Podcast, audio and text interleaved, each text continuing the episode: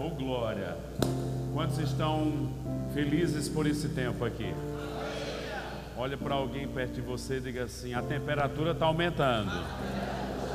Amém? A temperatura de Deus, do mover de Deus, está aumentando nesse lugar. Aleluia. Eu estou com algumas coisas borbulhando dentro de mim, mas quero também reconhecer as atmosferas que Deus tem derramado. Maravilhoso hoje de manhã, fantástico. Eu, enquanto você estava ministrando, eu passei para o pastor um livro chamado Deus o Estilista. Vou pedir para ele te passar. E ano passado, em cima dessa temática de vestimenta, Guto pediu para eu dar uma palavra na conferência de ministros, onde ministros estavam sendo ordenados.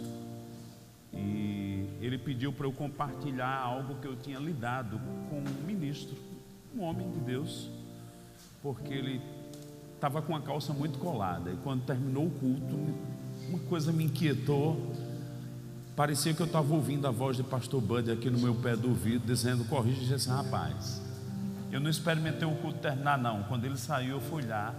Eu disse: Olha, eu sou guardião dessa igreja e desse ministério. E Deus está me incomodando, está me despertando a te instruir e te advertir, te corrigir. Esse tipo de roupa não convém para um homem de Deus, muito menos para estar ali em cima. E Guto pediu para eu falar isso na conferência de, de ministros, e eu falei sobre a importância de termos roupas que são decentes, independente de ser ministro. Se é filho de Deus, nós temos que nos vestir conforme o reino. Fala comigo, conforme o reino. E Suelen tem ministrado bastante sobre essa temática de, de vestimenta, de estar com, com roupas coerentes. E há um texto no Velho Testamento que diz assim: o Senhor falando para os sacerdotes. O que é que nós somos da nova aliança? Diga comigo, sou o sacerdote da nova aliança. Texto diz assim: a tua nudez não será vista ali. Essas roupas que são muito ligadas, elas são é, talvez você diz, mas eu estou vestido, mas o desenho do seu corpo está ali se mostrando. E por causa dessa conversa lá em São Paulo, quando terminou aquele momento da conferência de ministros, pastor e Verônica, eu desci, fiquei lá atrás e Calxande, que é do Rio de Janeiro, veio falar comigo. Ele disse: É importante, o que você falou é muito bom, mas eu vou te falar um outro aspecto que completa isso. Eu vivi 30 anos lidando com lojas, com marcas, com roupas, com moda, com várias lojas em shopping center. Por trás de toda marca existe uma ideologia. Ele disse: tinha marcas de roupa nas minhas lojas que só quem ia comprar era prostituta e travesti. Tinha marcas de roupa na minha loja que quem ia comprar era cara que já tinha se divorciado várias vezes, que queria pegar as garotas, que os jeans às vezes era meio baixo, tinha que usar um cinto grosso, tinha umas tonalidades brancas aqui, umas manchas todas estratégicas para acentuar a sensualidade. E aquela conversa foi tão boa que eu disse: repete isso. Estava eu, Suelen, Silvia e ele repetiu e eu gravei aquela conversa. E por causa daquela conversa, ele foi ministrar na conferência de homens e de mulheres ano passado. E ele falou não como um crente, um pastor, ele falou como um lojista. E falando de ideologia por trás de roupas e de vestimentas. A questão é que está tudo ao nosso redor. E a gente pensa que é normal. Deixa eu te dizer, prove o espírito que está por trás das coisas. Tem hoje lojas de shopping center que eu entro, você não vê mais a definição de roupa masculina e feminina. A masculina está com cortes, com perfil, você é obrigado a comprar. Não fica obrigado a comprar o que a moda determina. Nem homem, nem mulher. Ah, mas está todo mundo usando. É uma coisa que vai se enraizando na nossa mente. Um dos princípios da adoração, no Salmo 115, verso 8, eu me torno semelhante ao que eu adoro. Agora é curioso que a televisão lança moda, daqui a seis meses está todo mundo usando os óculos que se usa, o corte de cabelo, as cores, as vestimentas, e a gente nem sente. Mas sabe de uma coisa? Como ele disse, a gente não vai ser nem, nem fedorento, o povo de Deus tem que ser cheiroso, viu? Fedorento é o Satanás. Nem feio, Agora a gente não vai ser nem vulgar, nem vai pegar a influência do mundo. Diga comigo, eu vou permanecer debaixo da influência do Espírito de Deus. Aleluia. Abre tua Bíblia aí em Romanos capítulo 12. Nós vamos passear em algumas coisas. Afasta um pouquinho aqui para frente, que esse ponto está dando microfonia.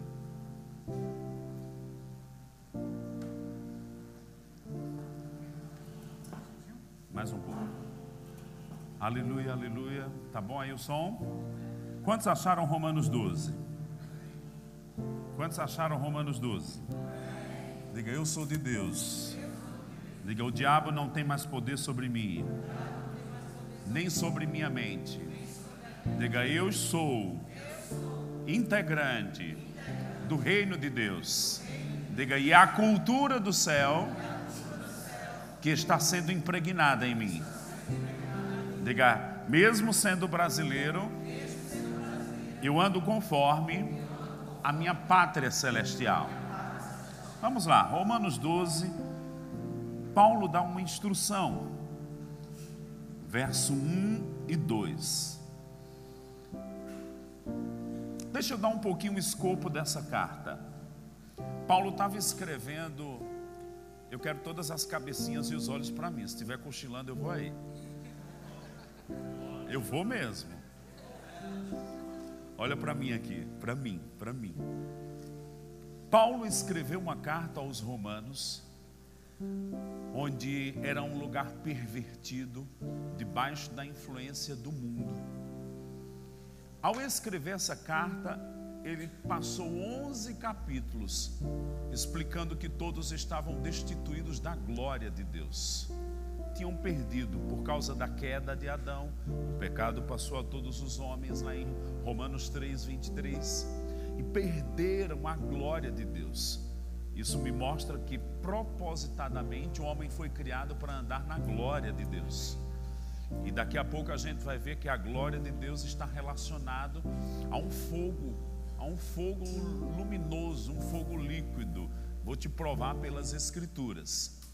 Mas o homem perdeu essa glória. E Paulo vai falando em Romanos, do capítulo 1 ao 11, sobre gentios e judeus. Depois ele fala lá no capítulo 4 e 5 da justificação pela fé. Nós agora em Cristo. Capítulo 9, 10 e 11, ele fala sobre os judeus e que eles vão ser restaurados. E eu creio que o Brasil vai tornar a honrar Israel. Porque parte da bagunça também que temos é porque o Brasil deixou de apoiar Israel. As nações que apoiam Israel, elas têm a bênção de Deus sobre ela, está na Bíblia.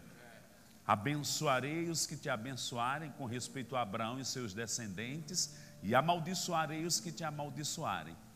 E nesses últimos anos, o nosso país tomou posições contra Israel, mas eu creio que nós vamos, como uma nação cristã, nos levantarmos a favor de Israel, não apenas em oração, mas governamentalmente. Posso ouvir um amém? amém. Diga comigo: abençoamos Israel. abençoamos Israel. Chega no capítulo 12, depois de explicar Israel, ele vai falar com a igreja. E aí eu queria que você dissesse para alguém que está perto de você, está falando com a gente. Amém? Só uma contextualizada, eu achei muito bom como você contextualizou, vou pegar o seu vácuo, tá? As pressões que existiam naquele tempo da igreja em Roma não são muito diferentes das nossas. Perseguição, problemas comportamentais, problemas na área de casamento, na área do sexo, ideológicos. Sempre houve, mas Deus sempre sustentou o seu povo, Deus sempre guardou, livrou, Deus sempre levantou pessoas importantes para sustentar a bandeira. Posso ouvir um amém? amém. E estamos falando de fogo para a nossa geração. Eu declaro que você não vai ser como os soldados covardes que estavam ao lado de Saul, mas eu declaro que cada um aqui vai se levantar como Davi, como Daniel, como a rainha Esther, como Samuel na sua geração, como Jesus com 12 anos, como Timóteo. Olha para alguém perto de você e diga assim: Nós vamos ser diferentes. Vou te dizer uma palavra: você não vai ser na média, de onde vem a palavra medíocre. Não, você vai ser acima da média. Deus está te preparando para você ser acima da média. Tudo bem? E Paulo, como um pai espiritual, ele disse: Vocês podem ter muitos mestres, mas não tendes muitos pais. E eu fico pensando: qual a diferença de um mestre para um pai? Um mestre ama a palavra e quer que seu discípulo ame também. Mas um pai ama o filho. Porque o filho vai perpetuar o propósito. E eu estou aqui na posição de pai espiritual, porque recebi essa influência do pastor Bud. E outros pais e mães espirituais que Deus colocou na minha vida. E você está numa posição de filho, e talvez alguns já são pais de outros que estão entrando no reino de Deus. Sabe, eu declaro que esse zelo do Senhor, ele vai aumentar no nosso meio. Nós não vamos diluir a essência, nós vamos ficar feito suco concentrado. Forte, com cheiro forte, com a identidade forte, com firmeza de palavras, com princípios bem claros não vai ser cinza, não, é preto no branco. Não é de Deus, não vou, não quero. Aí vão dizer o que é que tem. Deixa eu te dizer, toda vez que você ouvir essa frase, o que é que tem, desconfie. Vou dizer para esse grupo aqui que esse aqui ficou meio assustado. Toda vez que você ouvir essa frase, o que é que tem, desconfie. Olha a outra frase também. Tem nada a ver. Quando você ouvir essa palavrinha, tem nada a ver, desconfie. Senhor, o que é que o Senhor diz sobre isso? Porque essa coisa de ficar cantando Jesus, Jesus, tu és meu Senhor, tu és meu Senhor, só na hora de cantar, mas na hora de obedecer está bem distante. Deus diz em Isaías, lá no capítulo 1: Esse povo me honra com lábios, mas o coração está longe de mim. Então, como ele falou em coerência, vamos ajustar nossas falas com nossas atitudes de coração e me dá um amém. Amém. Você está em Romanos 12? Diga comigo, a palavra está falando comigo. Vamos lá. Rogo-vos, pois, irmãos, pelas misericórdias de Deus, que apresenteis o vosso corpo por sacrifício vivo santo e agradável a Deus, que é o vosso culto racional. Olhe para alguém perto de você e diga assim: Ei, queridão, queridona, você tem que fazer algo com o seu corpo. Ora, todo mundo pergunta para mim: por quê? Porque foi o seu espírito que nasceu de novo, não foi o seu corpo. O seu corpo ainda quer, é, quer pecar. Eu escuto aqui a voz do pastor Band: Irmão, não seja carnal.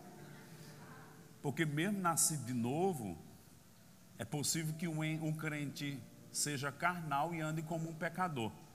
E eu estou declarando que está chegando ao fim áreas parciais ou completas que você está andando como pecador. Você vai andar como filho de Deus. Diga comigo, eu vou andar como filho de Deus. Então, no verso 1, ele fala sobre o que o crente deve fazer com o corpo. Coríntios 9, 27.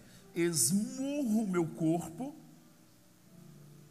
um fight, uma briga, uma UFC, o seu espírito vai ter que dominar e vencer o seu corpo e botar o pé no pescoço dele. Fica aí quietinho, não é você que manda, não. Sua carne só presta crucificada, mortificada e sepultada. Ela viva dá um trabalho danado, querido. Diga comigo: carne, vai para a cruz, morte sobre você. Vou brincar aqui. Fala comigo assim, diga lele, lele. Né? A escravizaura. Chibatada, controle, domínio. Tem que apanhar. Tudo bem? Diga, não vou dar lugar à carne. Agora o verso 2: E não vos conformeis com este século, mas transformai-vos pela renovação da vossa mente, para que experimenteis qual seja a boa, agradável e perfeita vontade de Deus. Diga comigo, não vou me conformar. Vou me conformar. O que é me conformar? É ficar aceitando lentamente, de maneira que eu passo a ser como os outros são. Sabe, esses dias, falar um pouco da minha vida pessoal. O pastor vai rir. Eu me lembrei ontem, ou foi hoje de manhã, mas deu vontade de contar agora. Eu estou pregando, eu vou contar. Há uns dois meses atrás, eu e minha esposa fomos para a feira grande, aquela feira central, de muvuca, de pé pisando no pé, de sacola, de empurrão.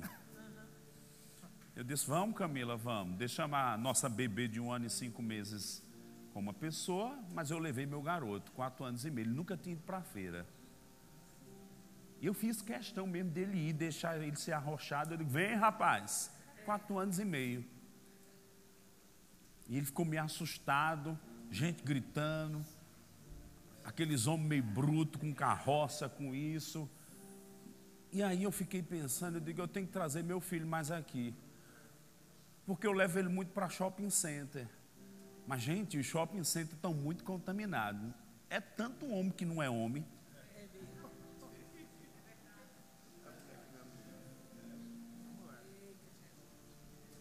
Vou levar meu filho para ter umas referências de como homem deve ser homem.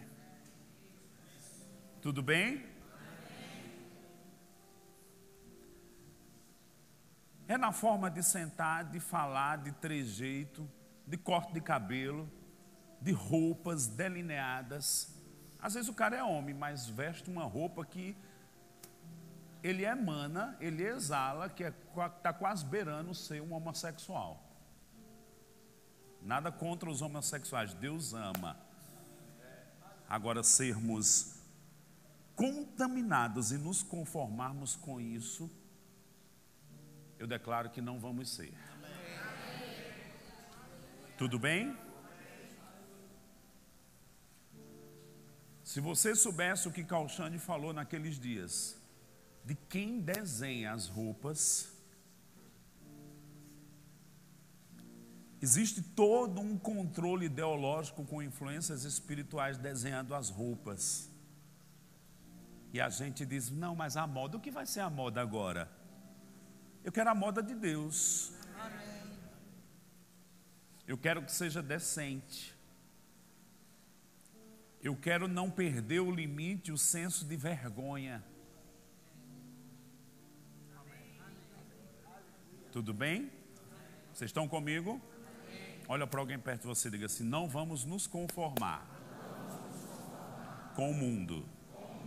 Agora abre comigo em Filipenses capítulo 2. Eu tenho até que horas? Duas da tarde?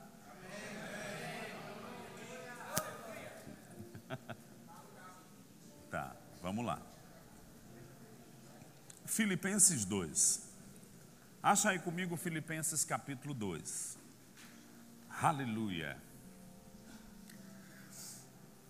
Filipenses capítulo 2, verso 12. Filipenses 2, verso 12. Assim, pois, amados meus, como sempre obedecestes, não só na minha presença, porém muito mais agora na minha ausência, desenvolvei a vossa salvação com temor e tremor, porque Deus é quem efetua em vós tanto querer como realizar, segundo a sua boa vontade. Diga comigo, sou eu que tenho que desenvolver a minha salvação.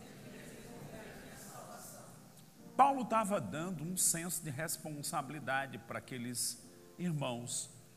E eu creio que Deus reservou esse tempo para que a gente usufrua refrigério, consolação. Mas deixa eu te dizer, uma vez que pessoas nos ensinam algo, eu deixo de ser ignorante e a responsabilidade não está mais sobre mim, como ensinador e pregador. Abre bem tuas mãozinhas lindas aí. Diga comigo, a responsabilidade está agora comigo, nas minhas mãos. Tudo bem? Continuando.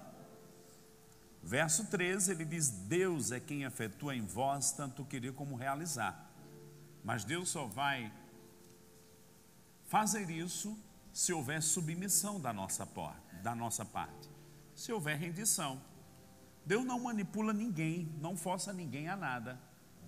Deus respeita nossas escolhas. Lá no Velho Testamento, num dado momento no livro de Deuteronômio, fala que Deus disse para Israel: Eis que eu proponho diante de ti a vida e a morte, a bênção e a maldição. E Deus diz: escolhe a vida. Olha para alguém perto de você e diga assim: escolhe a vida. Diga para ela: decida acertar. Diga, não brinque com sua história. Tudo bem? Vocês me amam ainda? Agora vamos para o 14 até o 16. Filipenses 2, 14 a 16. Fazei tudo sem murmuração nem contendas, para que vos torneis irrepreensíveis e sinceros filhos de Deus inculpáveis, no meio de uma geração pervertida e corrupta. Nós temos falado de geração. Fogo para esta geração. além de sermos consagrados, além da influência do Espírito estar sobre nós, ele está dizendo que nós vamos ser filhos de Deus sem culpa. Mas atrás ele disse irrepreensível e sincero sem culpa, irrepreensível e sincero. A palavra sincero é sem cera, sem falsidades, sem máscaras. Eu declaro que vida dupla vai acabar hoje, nesses dias aqui. É uma coisa na frente do seu pai, da sua mãe, do seu líder, mas quando não tem ninguém, quem é você?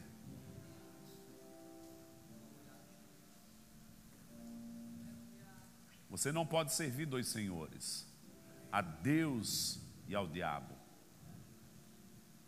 ou ao mundo, ou à influência que está no mundo. Não. Diga comigo, eu escolho Deus. O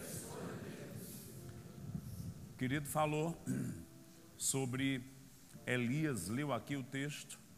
Israel chegou um dia que os hebreus estavam confundidos, adorando Baal, adorando Deus, uma confusão uma confusão, porque se conformaram. E Deus precisou levantar uma voz profética, o símbolo dos profetas do Velho Testamento, Elias, que confrontou os profetas de Baal e desceu fogo do céu. Sabe, o fogo traz definições. Aleluia. Deixa eu te dizer, o fogo de Deus está trazendo definições na sua vida. O fogo de Deus está tirando encantamentos, enganos. O fogo de Deus vai te dar um futuro abençoado. Diga comigo, eu vou ter um futuro abençoado. Volta aí para o verso 15. Para que vos torneis irrepreensíveis e sinceros, filhos de Deus inculpáveis, no meio de uma geração pervertida e corrupta, na qual resplandeceis como luzeiros no mundo, preservando a palavra da vida, para que no dia de Cristo eu me glorie de que não corri em vão, nem me esforcei inutilmente. Diga para alguém perto de você, diga assim: o nosso destino é resplandecer como luzeiros. Quando chega a noite, fica escuro, a lua, quando está cheia, as estrelas, até mesmo um cometa, ele resplandece. Eu declaro que você vai ser essa pessoa que vai resplandecer. Agora eu vou resplandecer com o quê? Em Colossenses, no capítulo 1, Paulo disse que nós temos uma responsabilidade. Que responsabilidade é essa? Ele disse: Cristo em vós é a esperança de glória. Esperança de glória para quem? Para nós, não. Para os que ainda não conhecem, os que vão ver o brilho de Deus nas nossas vidas. Vai ser a esperança deles serem iluminados, mas também receberem essa glória de Deus. Serem tocados com a glória de Deus. A Bíblia diz que, em João no capítulo 1, que Jesus andou por todos os lugares, lá no verso 14 e 18, o Verbo se fez carne e habitou entre nós, e vimos a sua glória como glória do unigênito do Pai. Ele veio resplandecer a glória. Aí você diz: Ah, mas era Jesus. Eu tenho uma novidade para te dizer. Quando ele ressuscitou dentre os mortos, ele trouxe muitos filhos para Deus. E você é desses filhos agora que reflete a glória de Deus. Sabe de uma coisa? Nos dias de Jesus, Satanás ficava atormentado quando Jesus chegava num lugar. E aí pensou que quando ele foi crucificado tinha acabado o negócio. Mas Jesus disse: se o grão de trigo cai na terra, não cai na terra, fica ele só, mas se cai, dá muito fruto. E você acha que quando um, um grão de trigo cai na terra, vai nascer outra espécie? Não, vai ser trigo. Eu quero te dizer uma boa nova: a natureza de Deus para resplandecer a glória está em cada um de nós. Olhe para alguém perto de você e diga assim: se Satanás vivia atormentado nos dias de Jesus, agora ele está em pânico, em pânico, em pânico. Por quê?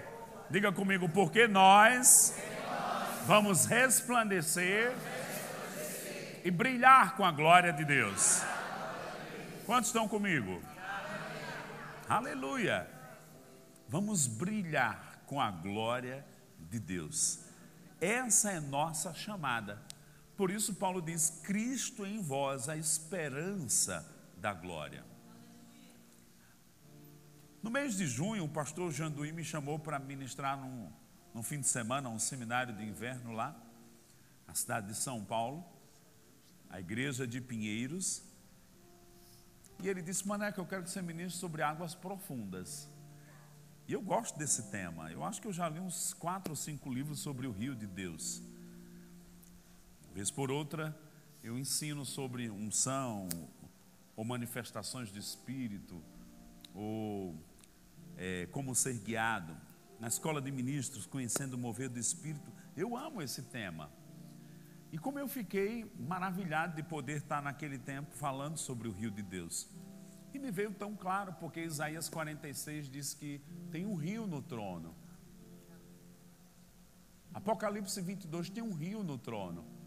E quem alcança esse rio, quem bebe dessas águas, passa a ter rios em você. Então existe um rio para nós, nós bebemos deste rio depois Jesus disse que esse rio vai fluir de nós. E por onde esse rio passar, tudo que tiver morto viverá. E você deve recordar, eu falei ontem, de que há três símbolos do Espírito Santo no dia de Pentecostes: água, fogo e vento. A Bíblia também mostra que Deus é fogo. E nós temos que ter essa comunhão com esse Deus que é fogo porque esse fogo vai pegar em nós e depois esse fogo vai fluir de nós em forma de glória, como também em forma de palavra. Porque Deus falou para Jeremias que as palavras dele no coração de Jeremias ia ser como fogo e o povo lenha. E a figura das duas testemunhas em Apocalipse, capítulo 11, no tempo da tribulação que há de vir, vão se levantar dois homens. Apocalipse 11. O anticristo vai se levantar de uma forma ferrenha contra eles. Porém, eles vão ter autoridade como Elias, de fazer descer fogo do céu, e como Moisés, que trouxe as pragas no Egito de julgamento por causa do pecado, por causa da afronta contra Deus. E lá em Apocalipse 11, olha para cá, diz que aqueles dois homens que são ungidos, aí você diz, e no tempo da tribulação o Espírito Santo vai estar aqui na terra? Vai. Como é que eles vão se mover com o poder nos dons, se não for pelo Espírito Santo? A Bíblia diz em Apocalipse 11 que vai sair fogo da boca deles. Sabe de uma coisa? Quando Jesus ressuscitou e encontrou aqueles dois homens no caminho de Emaús, começou a falar a palavra, eles não sabiam que era Jesus. Quando Jesus parte o pão, os olhos deles se abrem, era Jesus, Jesus desaparece na frente deles. Aí um olhou para o outro e disse: Não nos ardia o coração? Deixa eu te dizer, a palavra é espírito, mas também a palavra é fogo. Aleluia. Eu declaro que você vai ficar tão cheio da palavra que quando você falar vai arder corações de pessoas. A palavra é viva, a palavra é ungida, a palavra é de origem divina, ela tem uma força, ela transmite graça. Eu fiquei encantado com Perilo ontem de noite. Deixa eu te dizer, eu assisto a vida de Perilo há muitos anos. Ele medita, ele estuda, ele, quando tinha oito anos, eu via os cadernos de Perilo. Ele se trancava no quarto para estudar, porque ia pregar no domingo, ia pregar na sala de crianças. Estudos e estudos. Ele é exatamente aquilo que ele falou. Ele apenas não te incentivou. Eu declaro que uma influência do amor à palavra caiu sobre nós ontem. Vamos dizer a Deus, Senhor, eu vou amar a tua palavra de uma forma diferente, de hoje em diante. Amém? Aleluia. Há algo acontecendo, há um processo acontecendo. Jesus disse que o reino de Deus é como um fermento que se coloca na massa. Há um processo acontecendo. Deixa eu te dizer, esse acampamento você veio para um processo do reino, trazer algumas mudanças você não vai sair por aquele portão do mesmo jeito que entrou. Deixa eu te dizer, você vai entrar em coisas, vai assistir programas, vai entrar em lugares e vai dizer que estranho, isso não bate mais comigo.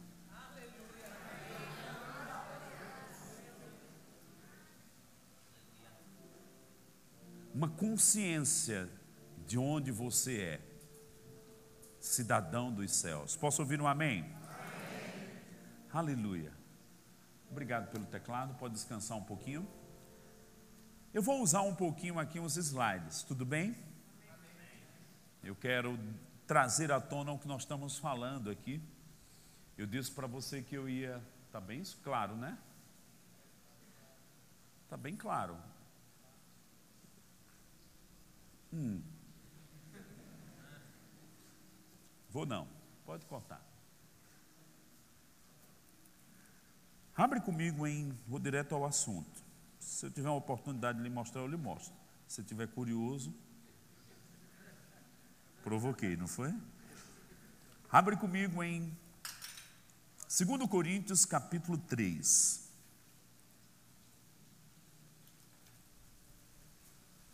Segundo Coríntios capítulo 3. Aleluia.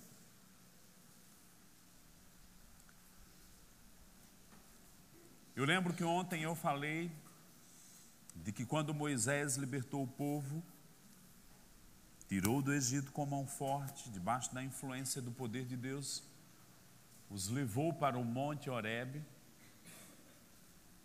e 50 dias depois da Páscoa, ele recebeu as tábuas da lei. Quem recorda que eu falei isso ontem? O livro de Hebreus e outros textos que Paulo fala, ele diz que muitas coisas no Velho Testamento eram sombras.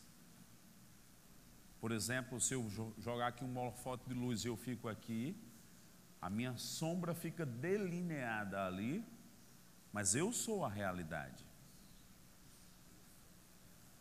Na lógica e no mundo natural, para vir uma sombra tem que ter uma realidade.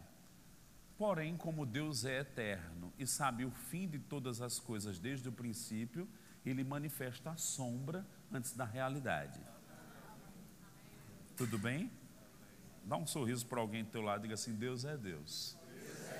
Quem pode, pode. Tá bem?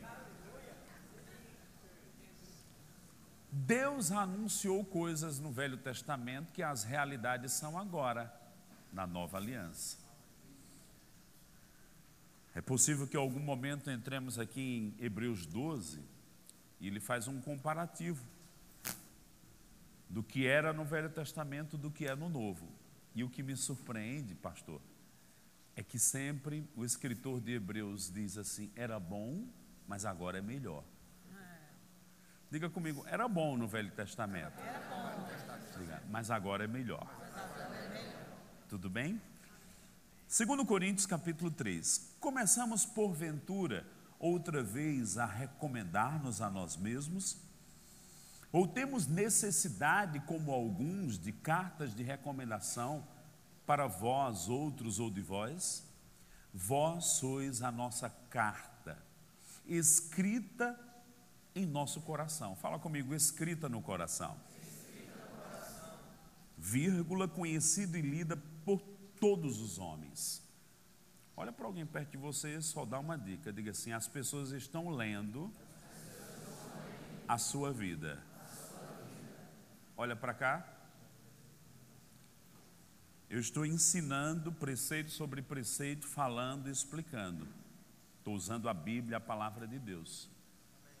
Mas sabe que até calado a gente prega e fala, e as pessoas leem a nossa vida. Olhe para alguém perto de você e diga assim: mesmo calado, você ainda continua pregando.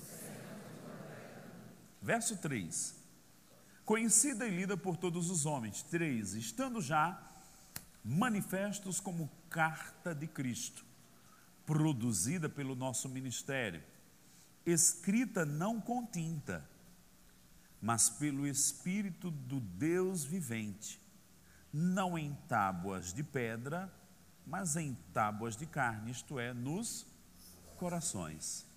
Olha para cá. Todo o Velho Testamento é pautado em Moisés. Lá no Evangelho de João, no capítulo 1, a lei veio por Moisés, mas a graça e a verdade por Cristo Jesus. Moisés, o mediador da velha aliança, Jesus, o mediador da nova. Me dá um aleluia. aleluia. E Paulo está dizendo agora que através do ministério dele, o Espírito de Deus, que é fogo, escreve nas tábuas do nosso coração, não em tábuas de pedra. Por quê? Porque lá na sombra do Velho Testamento, lá naquele monte, Moisés levou as, os dois tablets, né? vamos usar a linguagem moderna, os dois tablets, que não eram Apple nem Samsung, levou em branco, limpinho, e um fogo veio e escreveu naquelas tábuas de pedra os dez mandamentos. Aquilo é a sombra. E o que é a realidade? Hoje, cada pessoa que nasce de novo, existe um trabalhar do Espírito Santo pela nossa vida de meditação, de crescimento espiritual, de desenvolvermos a nossa salvação, pelos dons ministeriais. Paulo disse: debaixo do meu ministério, o Espírito Santo tem escrito nas tábuas ele pregou, ele foi um canal do Espírito de Deus para escrever mais alguma coisa aí dentro de você. Eu estou agora, Ila ontem, Perilo ontem, cada um de nós com uma caneta. A qual o Espírito Santo está usando para escrever coisas no seu coração. Uma vez eu ouvi alguém dizendo, eu tinha uma amiga muito engraçada que ela dizia assim: quando o Espírito Santo escreve, não tem borracha na terra que apague. E mesmo que tenha um pecador que diz, ah, isso não fica em mim, não, vai. Ele vai tentar esquecer e não consegue. Passa 10, 15 anos não consegue, porque as coisas espirituais, elas são com um propósito. Agora presta atenção. Quando eu também estou orando em línguas, eu estou abrindo caminhos para que o Espírito de Deus escreva coisas nas tábuas do meu coração. A oração em línguas vai trazer os propósitos de Deus. A oração em línguas vai fazer com que eu entenda o plano de Deus para a minha vida. E de repente, você está caminhando, fazendo alguma coisa e você é guiado. De onde vem aquele guiar? Do espírito humano, do coração. E por que o meu coração está me guiando? Porque recebeu coisas do Espírito de Deus.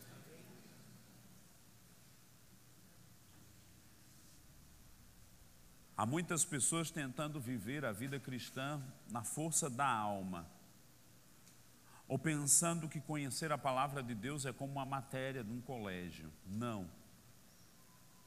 A matéria do colégio vai ficar no seu intelecto, mas a palavra de Deus, quando é transmitida por canais, ou direto de Deus, ou o Espírito de Deus escrevendo nas tábuas do seu coração, elas não ficam limitadas ao seu intelecto, elas vêm para o seu coração.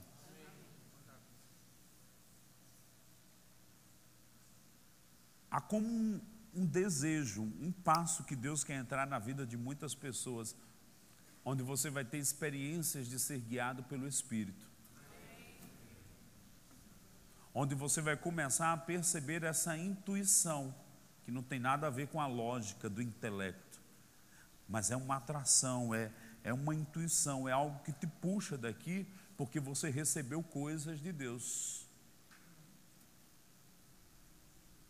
Irmãos, quando nós, nós estamos conectados com essa vida em Deus, como Espírito Santo, é impossível você não receber coisas.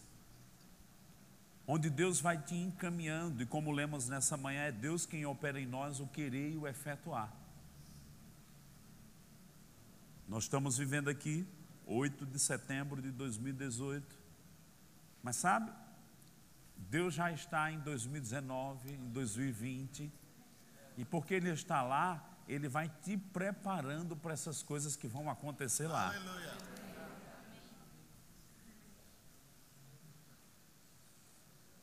Lá em Provérbios diz que Deus firma os passos do homem justo.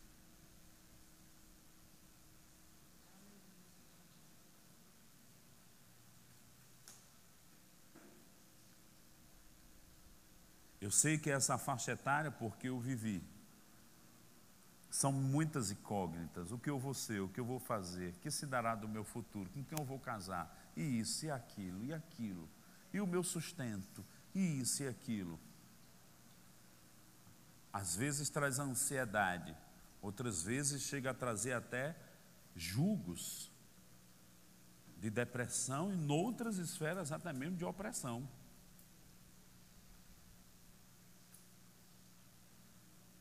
Mas sabe, Deus é teu pai.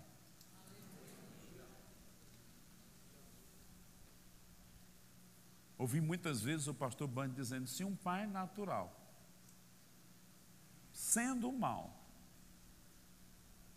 ele sabe dar boas dádivas aos seus filhos, quanto mais o nosso Pai Celestial, entendendo que estamos em fases de crescimento.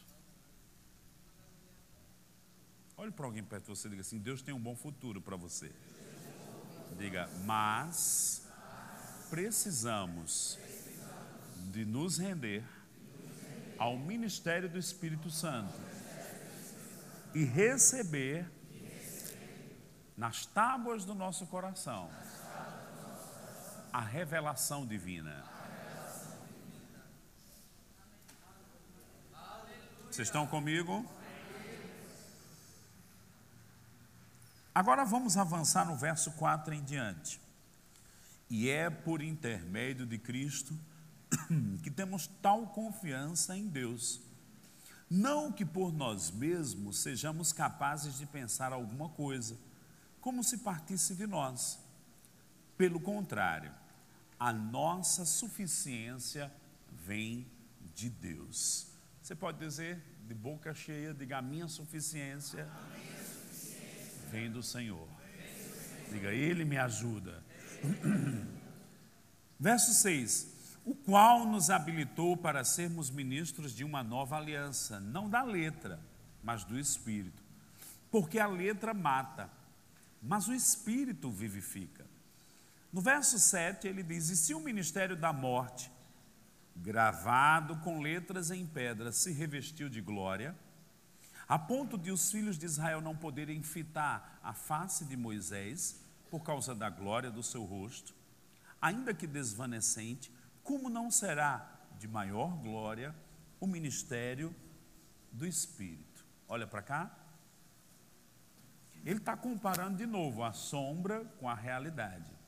A sombra, Moisés lá no monte, com as tábuas de pedra, ele viu aquela manifestação, ficou 40 dias lá no cimo do monte.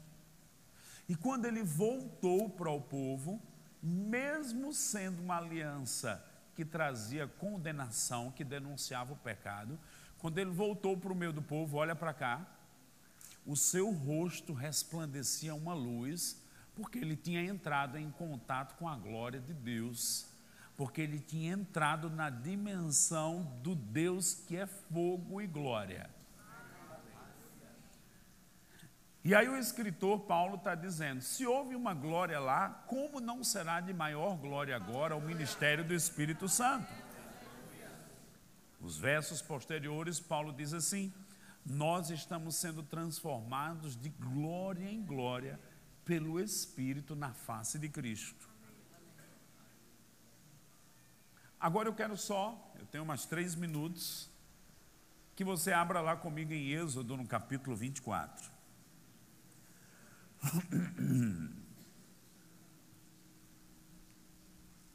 Cadê a querida do teclado? Pode voltar um pouquinho? Obrigado.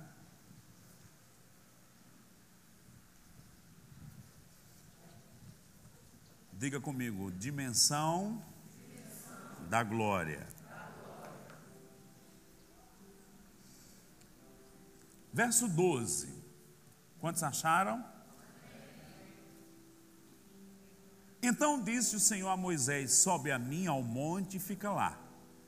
Dar-te-ei tábuas de pedra e a lei e os mandamentos que escrevi para os ensinares. Verso 15: Tendo Moisés subido, uma nuvem cobriu o monte. Diga comigo: uma nuvem cobriu o monte. Olha para cá. A nuvem é um símbolo da presença de Deus. Presença é quando reconhecemos, honramos, entendemos a presença de Deus, presta atenção, que temos acesso à glória. Por quê? Porque a glória vai estar dentro dessa nuvem. Olha o que diz. Tendo Moisés subido, verso 15, uma nuvem cobriu o monte, e a glória do Senhor pousou sobre o monte Sinai. E a nuvem o cobriu por seis dias. Ao sétimo dia, do meio da nuvem, chamou o Senhor a Moisés. Olha para cá. Ficou seis dias ali aguardando. Será que você ia ter paciência? No sétimo dia, de dentro da nuvem, Deus diz: Moisés, vem. Lá vai Moisés. Ele entrou naquela nuvem, mas dentro da nuvem tinha uma outra atmosfera da glória. Agora, olha o que, que diz que era a atmosfera da glória no verso 17. O aspecto da glória do Senhor era como um fogo que consumidor. Deixa eu te dizer, porque Moisés acessou aquela glória, ele resplandeceu com ela. Agora, olha que interessante. Paulo diz que agora, hoje, nós temos a glória de Deus dentro. Diga comigo, esse fogo consumidor está habitando dentro de mim. Diga, esse fogo consumidor, a glória de Deus está tomando a minha vida. Diga, este fogo consumidor vai tocar outras vidas. Eu não vou ler, eu vou citar. Abacuque 2,18. Diz assim: O conhecimento da glória do Senhor vai cobrir toda a terra como as águas cobrem o mar. Por muitos anos, por causa do rema e do ensino e da importância da palavra, eu li esse versículo que era o conhecimento da palavra de Deus. Não deixa de estar associado. Mas ele não está falando disso. Ele está falando do conhecimento da glória do Senhor. Ei, onde eu e você chegarmos, vou dizer de novo, onde eu e você chegarmos, olha para cá, e obedecermos a Deus, aquela nuvem vai fazer assim. E de repente, não mais a nuvem, pessoas vão sentir a presença de Deus que a gente carrega. Demônios vão sentir. Você vai entrar em lugares, demônio vai sair gritando de nego. Dizendo, vieste me atormentar antes do tempo, você vai dizer, eu vim, sai logo dessa vida. Mas preste atenção, não só a presença, você vai carregar. Vai ter momentos que essa presença ela vai abrir um caminho e esse fogo luminoso vai fluir de você. Porque a palavra profética diz que o conhecimento da glória do Senhor vai cobrir a face da terra, as nações, como as águas cobrem o mar. Em outras palavras, vai ficar na superfície. Me põe a bandeira do Brasil. A bandeira do Brasil aí. Olha que interessante. Vou subir aqui.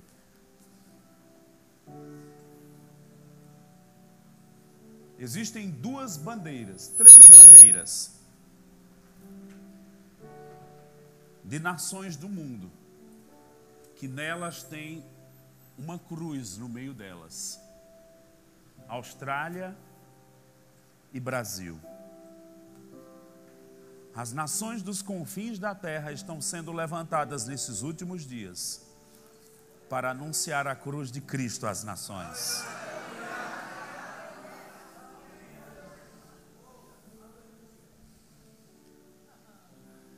Essa pressão contra o evangelho no Brasil é para intimidar um leão adormecido, mas que não vai ficar na jaula.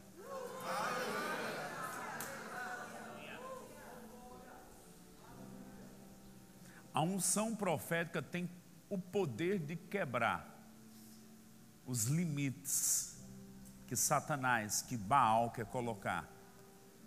Mas nós não vamos ficar aprisionados. Diga comigo: o Brasil, vai cumprir sua missão histórica de levar o Evangelho às nações.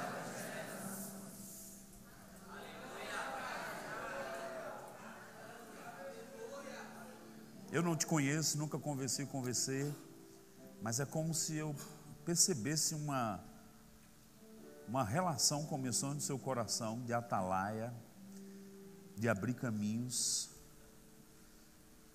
de proteger ministérios, isso vai aumentar. Você vai entrar em níveis de dores de parto. Você vai salvar pessoas com palavra profética inspirada na batida de um bombo. Como Jesus olhou para Mateus e disse: Vem, segue-me, Tu não vai passar dez minutos, dois dias aconselhando, não. Vai ser uma frase que vai mudar o destino de pessoas. Há algo daquilo que opera em Ila pegando em você. Aleluia.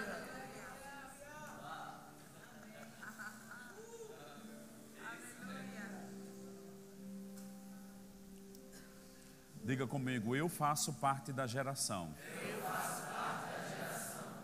que vai manifestar, o conhecimento da glória de Deus, para as nações, para o Brasil, para Pernambuco, para Recife. Uma das orações que estão vindo no meu espírito, pode vir já, Juliana.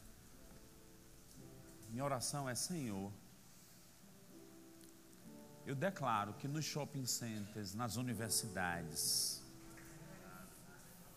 a gente vai voltar a ver algumas manifestações demoníacas. Mas não é o diabo prevalecendo, não. É pessoas dizendo: onde tem um crente para expulsar?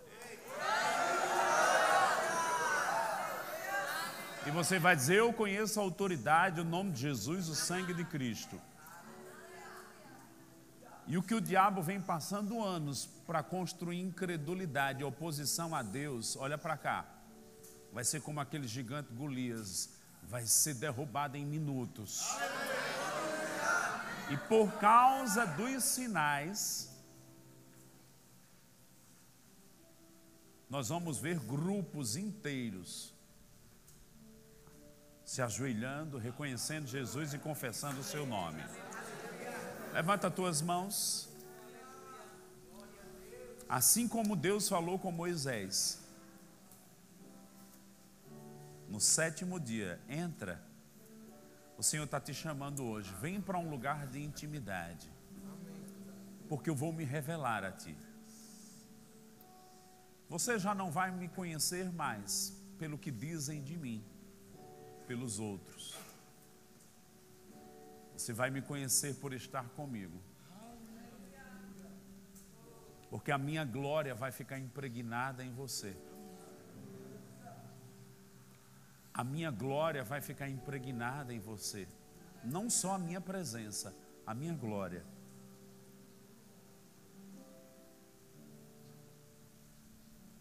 a minha glória vai ficar impregnada em você.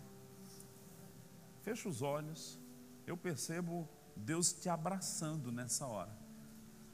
Pode ser que você sinta um calor, ou um amor líquido, alguma manifestação do Espírito, algo acontecendo.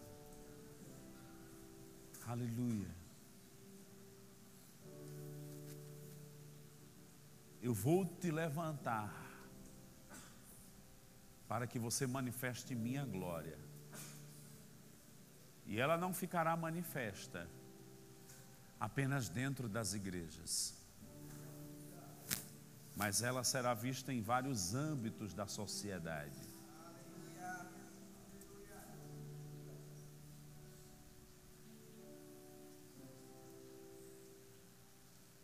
Porque vocês são o sal da terra e a luz do mundo vocês resplandecerão pelo meu espírito, diz o Senhor.